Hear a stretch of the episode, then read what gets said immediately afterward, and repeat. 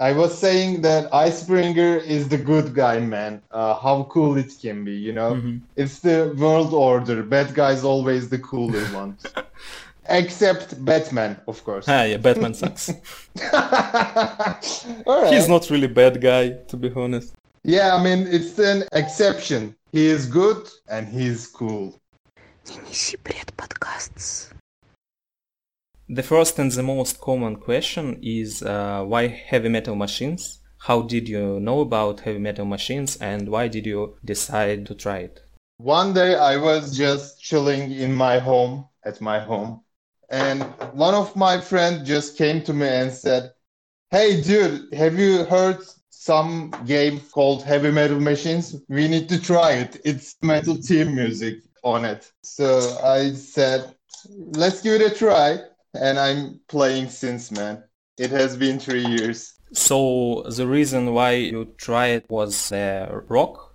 I mean, yeah, it helped, but uh, the main reason that we started as playing with friends, you know, we were just three or four friends, so we even made a team. So we started to rape whoever comes to our way.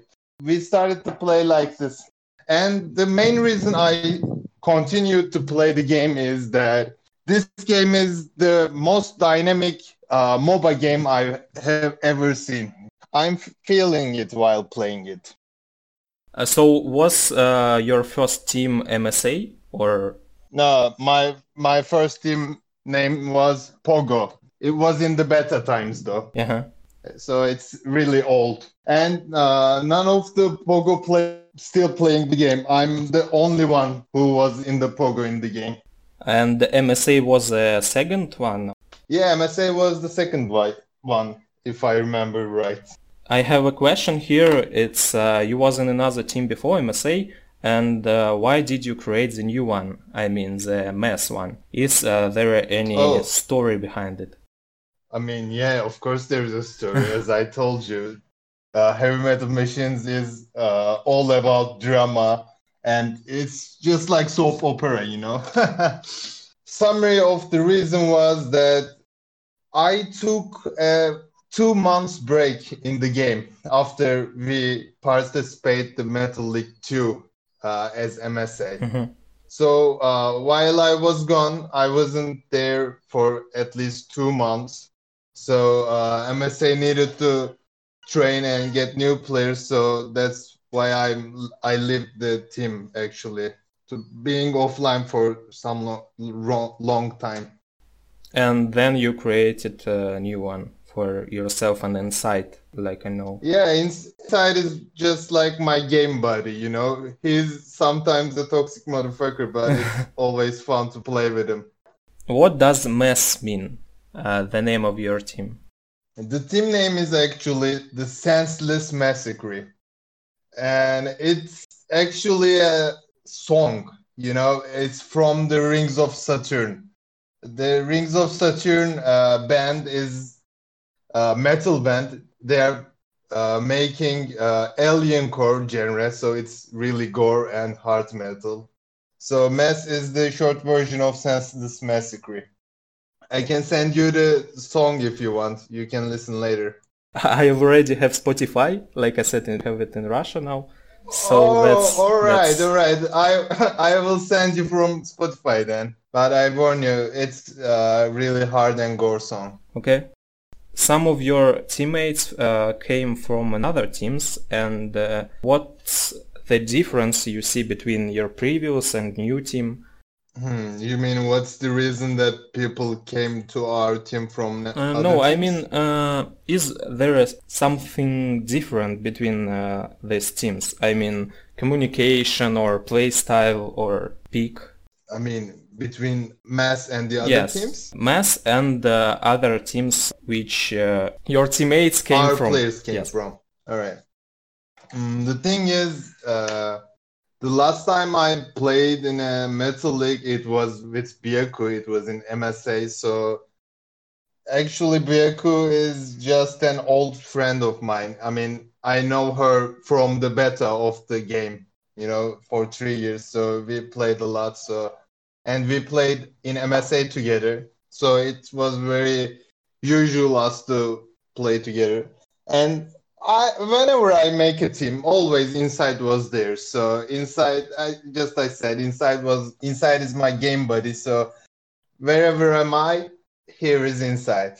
It was like that, and seemed like we needed a support player. I mean, really good support player. And Cosenz, we have a player named Cosenz. He's just a great support player. You know, he just does what he needs to do, and he's really good in communication. I mean, his old team was VCK, but actually, I don't know what the fuck is VCK. I I've seen two or three teams of them, but I have never seen any good team from VCK. There are just some good players playing on it in it. They had about four teams, I guess. Yeah, I mean, like VCK main, VCK academy, VCK Frackers, VCK school, something like that. I mean, I don't know the names, but there are some good players. And one day I just realized that we need a support player, a decent one. So I just asked Cosenz to come join with us, and he did. And then we got another player to play with us. Uh, one of the best players in the game, actually. It's his name is Grain Grover. Mm-hmm. Know him. So there, there was there some, of course, drama and the um, controversials uh, came up in the team. So we needed to broke up with Grain Grover, but I really like Grain Grover, so it was just like breaking up with my girlfriend, mm. you know. and then we uh, get a new player named Yuvot, which he is also Turkish. So, do you communicate in English or Turkish? Yeah, English. Mm-hmm. Uh, my English is not really good, so I'll try to cut out of uh, trash of the record my trash. so I guess okay. I should do it. Uh, as a captain, what do you think is the most important part of team communication? The main thing you should do is not to let your teammates uh, go down when you're losing you know? Mm-hmm. uh, you need to constantly motivate them. And also while you are winning you shouldn't also don't let them start to trolling. So it was just the thin line you know? They shouldn't be nervous and they shouldn't be relaxed it is somewhere between them. I mean, you need to keep your players in this line. And I really like to play with the people who I like to play, uh, having fun to play. So I have never really got a problem about being nervous or being tension in the game, you know. Just having fun, that's amazing. Yeah, it's it's like mixture of having fun and playing competitive. Because you already have fun when you win, so having fun plus uh, winning is really great. Exactly. uh, some teams are afraid of language barrier, so they can take people, players from different countries. And uh, are there any difficulties in communication with people from different countries? And uh, maybe what's the most language dependent role in a game, for example, support or I mean, the thing is, yeah, it's obviously uh, really easier to speak in your main language while playing with your team. But in MSA, we kind of did a uh, table, you know, a plan of important words like I need help. I mean, I'm dropping the bomb. I need mm-hmm. to drop the bomb. I need to pass. We wrote this, all these comments, all these communication words uh, as English and Russian and French. So it was just a trick to play together easier. But it's 2020 as a year, so actually there are less people don't know to speak English, you know? I mean, like you're saying that your English is not that good, but you you are obviously good so we can communicate like this. In game you sh- you just need to speak about the basics you know just game moments yeah of course i mean you shouldn't talk about your girlfriend, you shouldn't talk about your school life, private life in the game. So you you don't need to be mastering that language. I got you. Nice point. How your team and you work uh, with tilting? Because that's really uh, the important part of a game. So not really Mm-hmm. much players can work with that. I mean, the thing is, I mean, the thing about me is I never get tilt, you know. I don't see any logic, man, in about tilt getting tilt, you know. It's not logical. I mean, it's not even a good thing, you know. It affects your emotions, it affects your gameplay, and it gets you nervous, it gets you angry. I'm just chilling and killing while playing. But the thing is, of course, your some of your teammates got tilted or got upset. So you just need to keep them motivated. That's the point. I see how uh, Baku Dark uh, use uh, emotions and uh, some some people are nervous about that, but Baku Dark uses uh, them in a nice point. I think she just have fun, has fun. So Yeah, that that that's the point.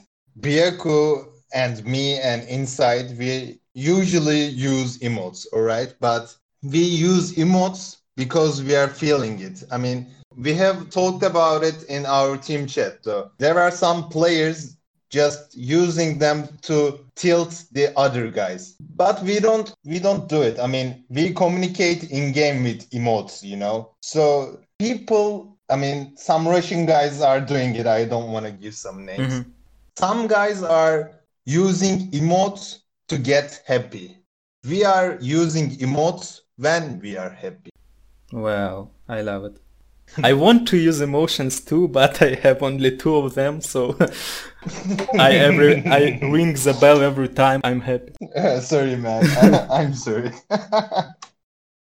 Sometimes it's uh, really hard to find new tactics, you know, and combinations maybe. Uh, did you make any of them uh, by your own? I mean, did they work? Yes, of course. I want to tell you something. Actually, the idea of Artificer plus Herald was came from inside. Do you know that? No.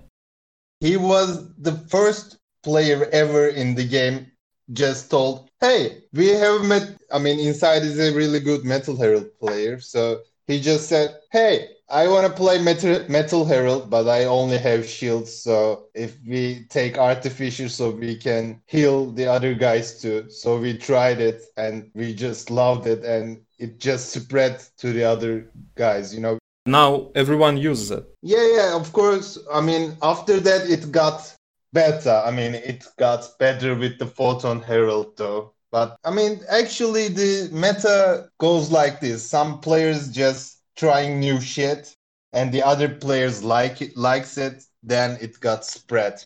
Are there any OP cars in HMM at this moment? And uh, can you name any underrated cars in the game? I mean, first of all, I need to tell you this: any car can be overpowered in some good hands. That's true. in good players' hands.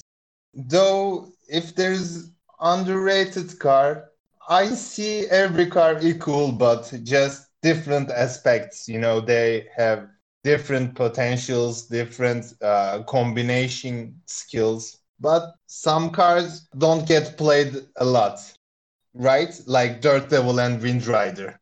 They don't play Wind Rider because she's not a real support. You know, it, her fe- her healing's just too low. It's not enough for one team. He is better in dealing damage uh, among supports. She also has self survival with heal. I mean, with her ulti. Yeah. And she is also a control car with her W skill, which is so useful in some situations. But the thing is, Windrider is, I mean, she is not a transporter, but she can transport. She's not a support, but she can support. She's not a control machine, but she can really make some good controls. I mean, she is just like in the middle, you know, just too good for team compositions. And uh, the Dirt Devil is like that. I mean, we talked about Dirt Devil before, so you remember that. Dirt Devil is good machine in certain situations. I mean, he's really good against big cars because of his ulti, like Rampage, Peacemaker, and Icebreaker. He can just one hit kill them. But for the other cars, it's just there are just better options. What do you think if Hoplon makes the peak stages in uh, casual gaming? I mean, you just pick four cars and you don't see uh, cars of the enemies. And uh, what do you think of picking car by car? Enemy pick one car, you pick one car. But you don't see their car? Uh, no, no, you see, of course. Oh, I mean, it would be very good for me but the thing is there are so much noob players i mean newcomers in casual but maybe they can make it in ranked yes mode, ranked so uh, it's will be better to be honest really good yeah i mean and all right will we talk about ranked mode? Uh, i don't think so. I mean i told that that would be good for the ranked mode but the thing is newcomers also wanted to play ranked mode you know? I mean the other day i played i played the guy who has total three matches you know? I have 4500 matches and i am in the same team with the guy who has just Yeah, three yeah. matches I, I played So- with him too he has uh, around 50 matches when he came to my team Hoplon just needs to put some limitations in the ranked mode or something yeah casual for newbies play there and ranked for less noobs yeah i'm i'm i am noob but i can play ranked so i can disappoint someone I mean, you're better than noob, man. Come on. Okay. Uh, is meta really important thing to use to win in uh, tournaments? I mean, have you ever uh, brought something new to the meta from your own? And I asked that about, and you said about Artificer Plus. Yeah, I mean, uh, I'm sorry to say that, but I always say that. I always think that, man, fuck the meta. I'm sorry, but it's I okay. really think like this. Uh, the thing is, I don't like the meta. I mean, I don't like the popular culture main flow at all. But the thing about meta is it just works, you know? So you you are playing just what you like and enjoy it before you say. I mean, more in serious matches, we just make compositions to win. I mean, that's why we also use meta in serious matches. But other than I really just like to try some new things. Maybe Dirt Devil Transporter. Yeah, that really works. But the thing about Dirt Devil Transporter is uh, Dirt Devil jumps because of his passive. So your supports can't really heal you while you're in the air. And he is very vulnerable uh, uh, against ranged machines. And the best way to use it is against Icebreaker, I think, because he just jumps over Icebreaker and goes the other way. Hmm. So, as I said, Dirt Devil is always situational card, not daily time using. Yeah, you said it. That's true. Uh, someone says um, that it's really hard to come in uh, for newbies in heavy metal machines, like we discussed uh, before. Is uh, heavy metal machines uh, friendly for new players, and what you can advise to new players or Hoplon to do it uh, better? I mean, I think heavy metal machines is definitely not good for newcomers. It's not newcomer friendly because thing is noobs and the people better than noobs and also pro players goes casual modes when there are no ranked or custom matches. So one pro player, like pro player from Neon, I mean new SKDE or MSA or ZXE or MAS can easily win a newcomer guy in one versus three or one versus two. So it's not fair to play against them.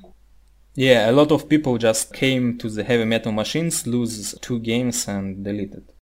I mean, I've seen tons of people just rage quitted and never came back.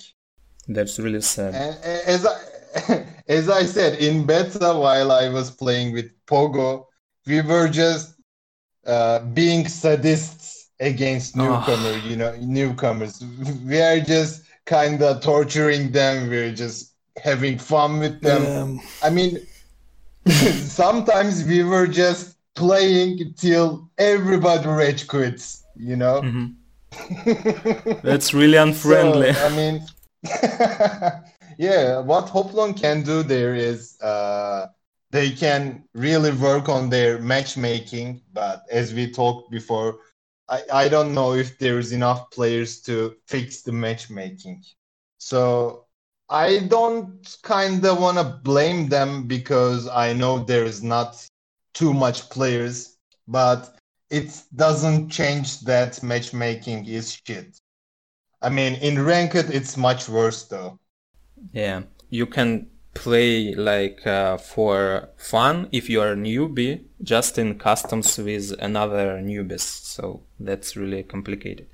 And the thing is, newbies just don't know enough newbies to create That's customs, true. though. Even with Discord channel. Yep. I mean, there's a Discord channel from Heavy Metal Machines, and there's Global Customs, and the only guys posting there is good players. I don't see any noobs playing. I mean, sharing some custom codes. Mhm. Uh, talking about the beta test, what's the biggest and the most important change from the beta, in your opinion? Oh, you mean after the combat? Yes.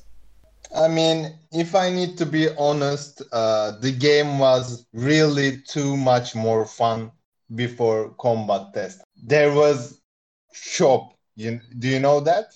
In game shop, yes. Yes. It it was just so much more strategic and the dynamics were really better, I guess. I mean, the main reason my teammates from Pogo left the game was because of the combat test. I mean, they just didn't want to play after the combat test. They just didn't like the game. After combat test, I didn't even play like one year, you know? Oh, Yeah, then I missed it. I think they did the combat test to get more players to make the game easier, but I complained lots of lots of times to Hoplon in suggestions channels and the feedbacks about what the fuck are you doing with this game and they just keep doing what were they doing, you know? mhm. How often your team needs to train to feel good in a game? Is there any limit or indicator you should stop training? Because I know uh, Neon Knights skate now, and uh, the captain says that he needs to train a lot to don't lose the skill or doesn't matter how well, how much you play as individual in solo player in casuals or rankeds or customs uh, you still need need to train as a team because in this level of the game i mean the com- in the competition in the metal league solo player skills doesn't affect that much. The main important thing is team play among your team. How do you communicate? How can you stick together? How do you group up? How where do you split? Where do you help the others? That's the important point. And the, i'm i think the only thing you can train for it is playing with the other teams i mean i'm not talking about like mess team versus good players but not a team you should play as a team versus team in scrims that's the only way you can improve your team plays. And about training, I think there is no perfection. So, how much you train, the better you will get. Nobody can play perfect, but it's better how much you can get closer to perfect. True. The most meaningful and the last question for today is uh, what makes you enjoy the game? I think competition, man. I mean, I only play ranked mode or some good customs. I don't play casual at all. And I really like the competition. I really like struggling and raping, being sadist, masochist in the game. I mean, the main reason I played this game is because I like the emotions of the cars, emotions of the machines. I feel it while I'm playing it. Main thing is if you don't feel anything, you are not having fun, you know. If you want to have fun, you need to feel some shit. If you don't feel, you won't have fun. And if you don't getting any fun, what's the point of playing, man? Money, if it is money, you can go earn some money, much more money in other places in the world.